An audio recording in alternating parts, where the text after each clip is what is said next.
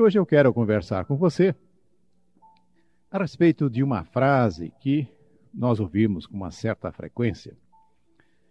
Você já deve ter ouvido, se, se você mesmo não proferiu esta frase, que é a seguinte: Eu era feliz e não sabia. Você já ouviu alguém falar isso? Ou mesmo você já disse isso? Eu era feliz e não sabia. Mas como é possível nós não percebermos a felicidade e depois chegarmos a fazer esse tipo de afirmação? Isso decorre de uma avaliação equivocada que normalmente nós fazemos a respeito das coisas que nos envolvem. Especialmente, nós temos uma tendência para observar, para destacar os aspectos negativos daquilo que nos envolve ao longo da nossa vida. E muitas vezes, depois de algum tempo, ao olharmos para trás, percebemos o equívoco da nossa avaliação, então fazemos essa afirmação em muitas situações que nós estávamos em condições aonde poderíamos estar usufruindo de uma condição melhor em nossa vida, mas como estávamos mais ligados, mais afeitos a destacar as coisas negativas, acabamos não percebendo. Esse mecanismo, inclusive, é que permite com que nós usamos com muita frequência também referências ao passado, que as pessoas dizem: puxa vida, lá atrás a minha vida era muito melhor, a vida de antigamente era melhor. Isto constitui, em última análise, distorções na forma de nós percebermos as coisas. Eu quero sugerir a você para que construamos um reloginho para nós fazermos uma avaliação de algumas coisas que podem ser importantes na nossa vida. Cada um de nós conhece, evidentemente, um marcador de gasolina que tem no carro, um marcador da temperatura do motor, que esse dispositivo varia de um valor mínimo para um valor máximo. Para que nós possamos avaliar determinadas circunstâncias na nossa vida, vamos construir um reloginho desse que nós tenhamos no extremo o número zero no outro extremo o número 10. E o ponteirinho desse relógio poderá ir de 0 até 10. Zero significa nós verificarmos numa determinada circunstância, numa determinada situação, só coisas negativas. Seria o máximo da negatividade, zero. E 10 seria uma situação que nós pudéssemos visualizar apenas e tão somente aspectos positivos. Então seria o máximo da positividade. Esses dois extremos são quase que impossíveis de serem observados na prática. A rigor, as coisas que nos envolvem, as coisas do nosso interesse, sempre reúne uma combinação dessas duas coisas. Se, por exemplo, um reloginho estiver marcando 3, isto significa que tem uma parcela de coisas negativas e uma parcela de coisas positivas. E no caso, haveria mais coisas negativas do que positivas, já que nós estabelecemos que o zero é o ponto máximo da negatividade e 10 o ponto máximo daquilo que nós possamos entender como positivo. Vamos fazer um pequeno teste desse nosso relógio para ver como é que isso funciona. Por exemplo, a sua vida familiar. Como é que ela é? Você consegue visualizar os pontos positivos e os pontos negativos da sua vida familiar? Pode ser que num outro momento, com mais calma, você possa pegar um papel e anotar quais são os aspectos positivos, quais são os aspectos negativos que envolvem o seu relacionamento, por exemplo, com seu cônjuge, ou o relacionamento com seu filho, com seus filhos, ou ainda o relacionamento com seu irmão. E esse exercício vai lhe trazer informações muito importantes. Como nós temos a tendência para nos fixarmos mais nas coisas negativas, acabamos não percebendo as situações, os relacionamentos em que as coisas que nós temos possa oferecer aspectos positivos também.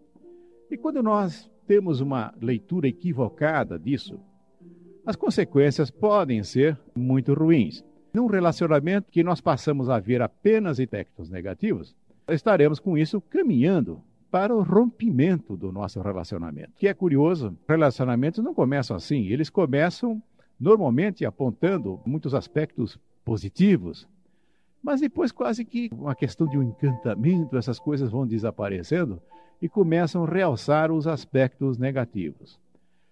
Na verdade, se nós observarmos com cuidado, nós vamos perceber que os aspectos positivos continuam presentes, acabam sendo encobertos pela nossa maior fixação nos aspectos negativos. E que tal nós fazermos isso para, para que possamos avaliar de uma maneira mais equilibrada uma série de coisas na nossa vida?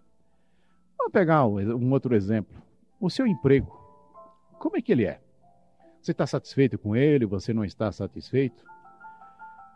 Novamente, pegue um papel, pegue uma caneta e tranquilamente comece a listar os aspectos positivos e também os aspectos negativos.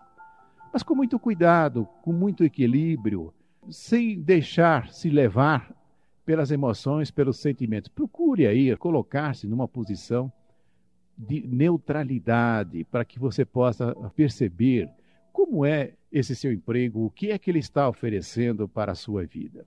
Quantas e quantas vezes nós já não percebemos as pessoas enfatizarem, com muito desequilíbrio até, os aspectos negativos de um emprego.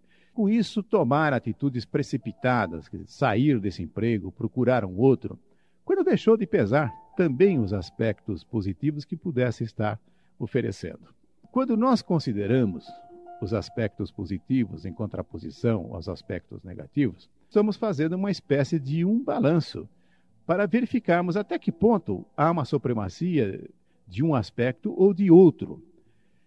Entretanto, se nós tivermos o cuidado de analisar a situação com bastante equilíbrio, sem nos envolvermos emocionalmente, nós sempre vamos acabar descobrindo que os aspectos positivos têm um significado muito maior do que nós víamos atribuindo.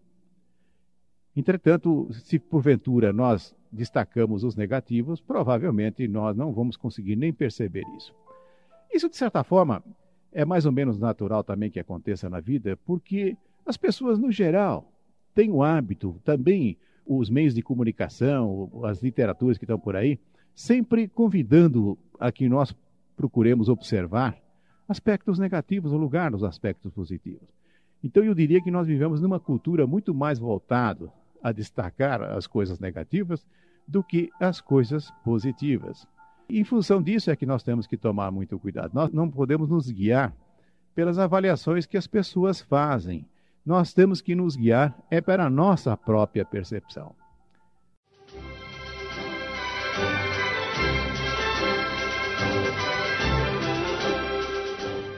E nós estamos conversando em cima de uma afirmação que muitas vezes nós ouvimos, ou muitas vezes nós proferimos, inclusive. Eu era feliz e não sabia. Tive a oportunidade de comentar no, na primeira parte do programa que isso decorre de uma dificuldade que nós temos de avaliarmos convenientemente as situações, os nossos relacionamentos, aquilo que nós possuímos em nossa vida. A nossa tendência é sempre destacar os aspectos negativos e, consequentemente, depois de um certo tempo, sem estarmos diretamente envolvidos emocionalmente com um acontecimento ou com aquilo que nós estivermos interessados, nós observamos que haviam aspectos positivos que foram desconsiderados. Daí porque então nós fazemos a afirmação: eu era feliz e não sabia, é porque não tinha originalmente percebido os aspectos positivos de uma determinada situação. Eu sugiro, inclusive, para nós construirmos uma espécie de um reloginho, como aquele que marca o nível de combustível, a temperatura do motor, com uma escala de 0 a 10, onde nós podemos marcar em que ponto nós situamos uma determinada situação. E como exemplo, fazemos uma avaliação, por exemplo, dos nossos relacionamentos, um relacionamento com cônjuges, ou com os irmãos, ou com os filhos. Primeiro, tendo cuidado de relacionar os aspectos positivos e negativos desse nosso relacionamento. Uma vez relacionado às duas condições, poderíamos imaginar em que ponto nós marcaríamos o nosso reloginho de avaliação desse relacionamento. Porventura, nós tivermos mais aspectos positivos do que negativos, nós vamos assinalar no reloginho de 5 para cima, 5, 6, 7, 8. E se acharmos que os aspectos negativos são maiores, então, evidentemente, a marcação será inferior a 5. E disse também, dificilmente nós vamos encontrar uma situação que nós tenhamos zero como resultado ou 10. Sempre será uma combinação desses dois fatores, aspectos positivos e negativos. Há, entretanto, duas situações na vida que nós podemos até apresentar a título de brincadeira, que nós podemos marcar firme o nosso reloginho no 10. Que situações seriam essas? Uma situação em que nós estamos diante do nosso filho recém-nascido. Quando nós olhamos para o bebê, nós só vemos coisas positivas no bebê. Então nós cravamos sem nenhuma dificuldade 10. Depois, quando começa a crescer, e começa a ficar meio rebelde, e quando chega na adolescência, aí o ponteiro do reloginho começa a se deslocar de 10 na direção de, de números inferiores. Uma outra situação em que nós cravamos 10 sem dificuldade nenhuma é quando nós estamos profundamente apaixonados. Depois o tempo começa a se encarregar de mostrar certas coisas que nós não víamos no ser amado. O ponteirinho do relógio também começa a se deslocar. O mais razoável é que nós tenhamos situações na nossa vida que é uma combinação de fatores positivos e negativos. O que não é conveniente é nós apenas percebermos aspectos negativos, porque aí então nós jogamos o reloginho sempre no zero.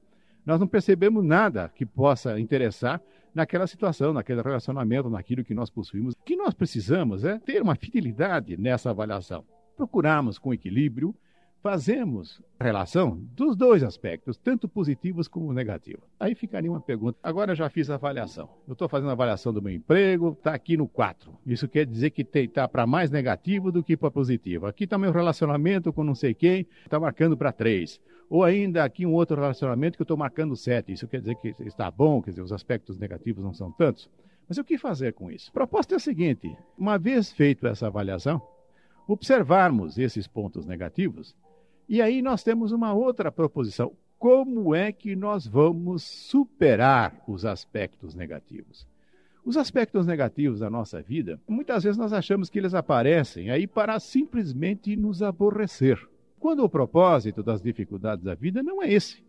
O propósito das dificuldades é exatamente nos colocar diante de circunstâncias, de situações, onde sejamos estimulados a progredirmos, avançarmos na vida, superarmos as dificuldades. Você pode reivindicar uma posição favorável nos relacionamentos é quando, de sua parte, há efetivamente um empenho no sentido de tornar o relacionamento melhor. De que maneira? Procurando exatamente superar aqueles aspectos que você acha que são negativos simplesmente olhando o seguinte: a superação desses aspectos negativos, você vai estar cometendo um equívoco se achar que isso vai depender do outro.